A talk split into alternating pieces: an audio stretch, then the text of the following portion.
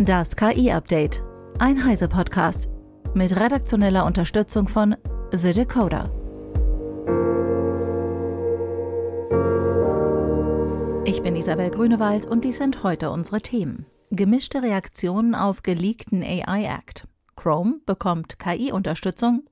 Projekt FAIR will genügsame KI entwickeln und britische Regierung macht keine Ausnahmen im Urheberrecht für KI. Die Liberalen im Europaparlament kritisieren die nun bekannt gewordene endgültige Textfassung des AI Act scharf. Die FDP-Europaabgeordnete Svenja Hahn sagte Heise Online, uns droht China Leid. Vor allem Verweise auf Terrorgefahr oder nationale Sicherheit seien Schlupflöcher, die zu Massenüberwachung führen könnten, warnt Hahn. Auch die Grünen hatten sich für ein Verbot biometrischer Identifizierungstechnologien eingesetzt. Dennoch wäre es für die Europaabgeordnete Alexandra Gese das falsche Signal, die KI-Verordnung deswegen scheitern zu lassen.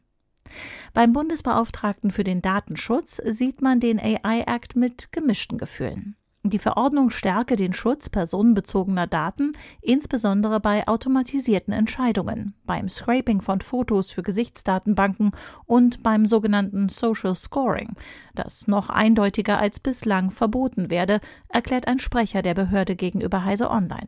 Er kritisierte aber zugleich einige Ausnahmen, wie etwa für das Predictive Policing. Begrüßenswert sei daher, dass es eine Öffnungsklausel für striktere Verbote gebe, die die Bundesregierung nutzen sollte.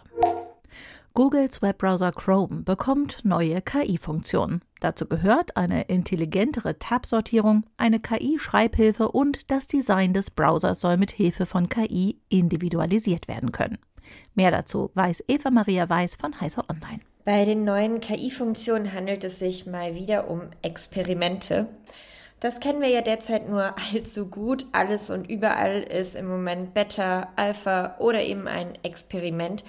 Mit diesem Label wollen sich die Anbieter absichern, wenn mal wieder etwas nicht ganz so funktioniert, wie es sollte. Und das ist bei KI ja bisher häufiger der Fall. Man muss die KI-Funktionen also zunächst auch in den Einstellungen aktivieren und da werden sie erst nach und nach verfügbar gemacht. Und dann kann Chrome automatisch Tabs gruppieren. Alle Browserhersteller versuchen seit Jahren die Organisation mit Tabs zu perfektionieren. Jetzt soll es also KI richten und passende Tabs zusammenpacken. Name und Emoji werden gleich mit vorgeschlagen. Um ein Hintergrundbild für Chrome zu erstellen, gibt es dann eine Art integrierten Bildgenerator. Der lässt sich ebenfalls über die Browser-Einstellungen erreichen. Und zu guter Letzt hilft Chrome beim Schreiben, so wie wir das auch schon aus E-Mails oder gedacht vom Copilot kennen. Das soll beispielsweise hilfreich sein, wenn man einen Forenbeitrag schreibt oder eine Produktbewertung. Die Funktion wird allerdings erst in den kommenden Monaten verfügbar sein. Alle KI-Funktionen für Chrome basieren auf Googles aktuellstem KI-Modell Gemini. Dankeschön, Eva. Neben Chrome wird auch Google Ads mit dem fortschrittlichen KI-Modell Gemini verknüpft. Der chatbasierte Workflow ist nun für englischsprachige Werbetreibende in den USA und Großbritannien verfügbar. Er zielt auf die Optimierung von Anzeigeninhalten wie Werbemitteln und Keywords ab. Laut Google haben Werbetreibende, die diese Funktion nutzen, mit weniger Aufwand qualitativ hochwertigere Suchkampagnen erstellt, wobei kleine Unternehmen 42 Prozent mehr gute oder ausgezeichnete Anzeigen schalten. In den kommenden Monaten wird die Funktion auch Bilder vorschlagen, die von der generativen KI erzeugt und mit Synth-ID-Wasserzeichen versehen sind, sowie offene Standard-Metadaten enthalten, die auf die KI-Generierung hinweisen. Die Funktion wird in den kommenden Wochen weltweit für alle englischsprachigen Werbetreibenden eingeführt und weitere Sprachen werden in Zukunft unterstützt. Das von Gemini unterstützte Konversationserlebnis ist die erste von vielen geplanten KI-Integrationen für Google Ads.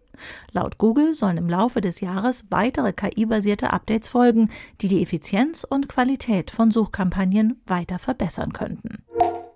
Das deutsch-französische Projekt FAIR will genügsame KI für Edge-Anwendungen entwickeln, um sie effizienter und schneller auf mobilen Geräten auszuführen. FAIR steht für Frugal Artificial Intelligence in Resource Limited Environments und ist ein Projekt des Deutschen Forschungszentrums für künstliche Intelligenz und des französischen Informatikinstituts INRIA. Um die Effizienz und Geschwindigkeit der KI-Anwendungen zu erhöhen, konzentriert sich FAIR auf Netzwerkquantisierung, Optimierung der Netzwerkarchitektur, Optimierung der Berechnungen und den Einsatz von spezialisierter Hardware. Die entwickelten KI-Anwendungen sollen in verschiedenen Bereichen eingesetzt werden, wie Fahrassistenzsystemen, medizinischen Geräten, Robotern und in Umgebungen mit eingeschränkter Konnektivität, also zum Beispiel unter Wasser oder im Weltraum. Das Projekt könnte die Leistungsfähigkeit von KI-Anwendungen auf mobilen Geräten und in anspruchsvollen Umgebungen verbessern, in denen ein Zugriff auf die Cloud nicht sinnvoll ist.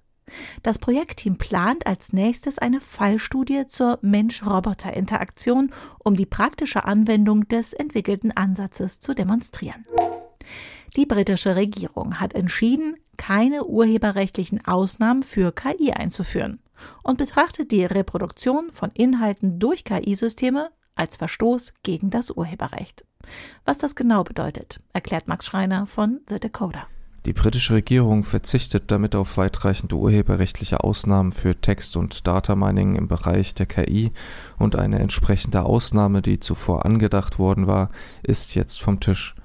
Die Vervielfältigung urheberrechtlich geschützter Werke durch KI verstößt laut der Regierung gegen das Urheberrecht, sofern sie nicht durch eine Lizenz oder eine Ausnahme gestattet ist damit erkennt sie die Risiken und auch Bedenken der Medien- und Kreativbranche an und plant stattdessen einen Verhaltenskodex für Urheberrecht und KI zu entwickeln, der irgendwann im ersten Quartal 2024 veröffentlicht werden soll.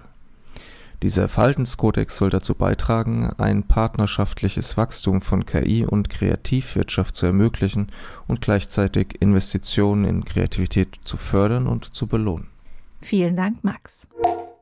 Damit auch Heranwachsende Desinformation und Hass im Internet besser erkennen können, fordert die UNESCO die Vermittlung von Medienkompetenz und die Förderung von kritischem Denken in der schulischen Bildung. Hierfür müssten Lehrkräfte besser ausgebildet, die Aus- und Fortbildung zukunftsfähig gemacht werden. Das erklärt die Präsidentin der deutschen UNESCO-Kommission Maria Böhmer anlässlich des Welttags der Bildung am 24. Januar. Diesen widmet die UNESCO in diesem Jahr dem Kampf gegen Hassbotschaften im Netz. Mehr Medienbildung in Schulen und eine kritische Auseinandersetzung mit sozialen Medien ist mittlerweile eine gängige Forderung. Auch in Bezug auf die zunehmende Verbreitung von künstlicher Intelligenz werden neue Anforderungen an Bildungseinrichtungen gestellt. Sowohl die UNESCO als auch Schulministerien der Länder geben Empfehlungen zur Nutzung von KI in Schulen und zum reflektierten Umgang mit Medien heraus. Für Lehrkräfte werden fortwährend Weiterbildungsangebote zu Digitalität und KI-Nutzung angemahnt. Zum Schluss nochmal der Hinweis auf das Heise-Angebot für unsere Podcast-Community. Ihr bekommt das Heise Plus-Abo die ersten drei Monate zum Sonderpreis für nur 6,45 Euro pro Monat. Damit erhaltet ihr nicht nur Zugriff auf alle Artikel auf Heise Online, sondern könnt auch alle sechs Heise Magazine im digitalen Abo jederzeit mobil lesen.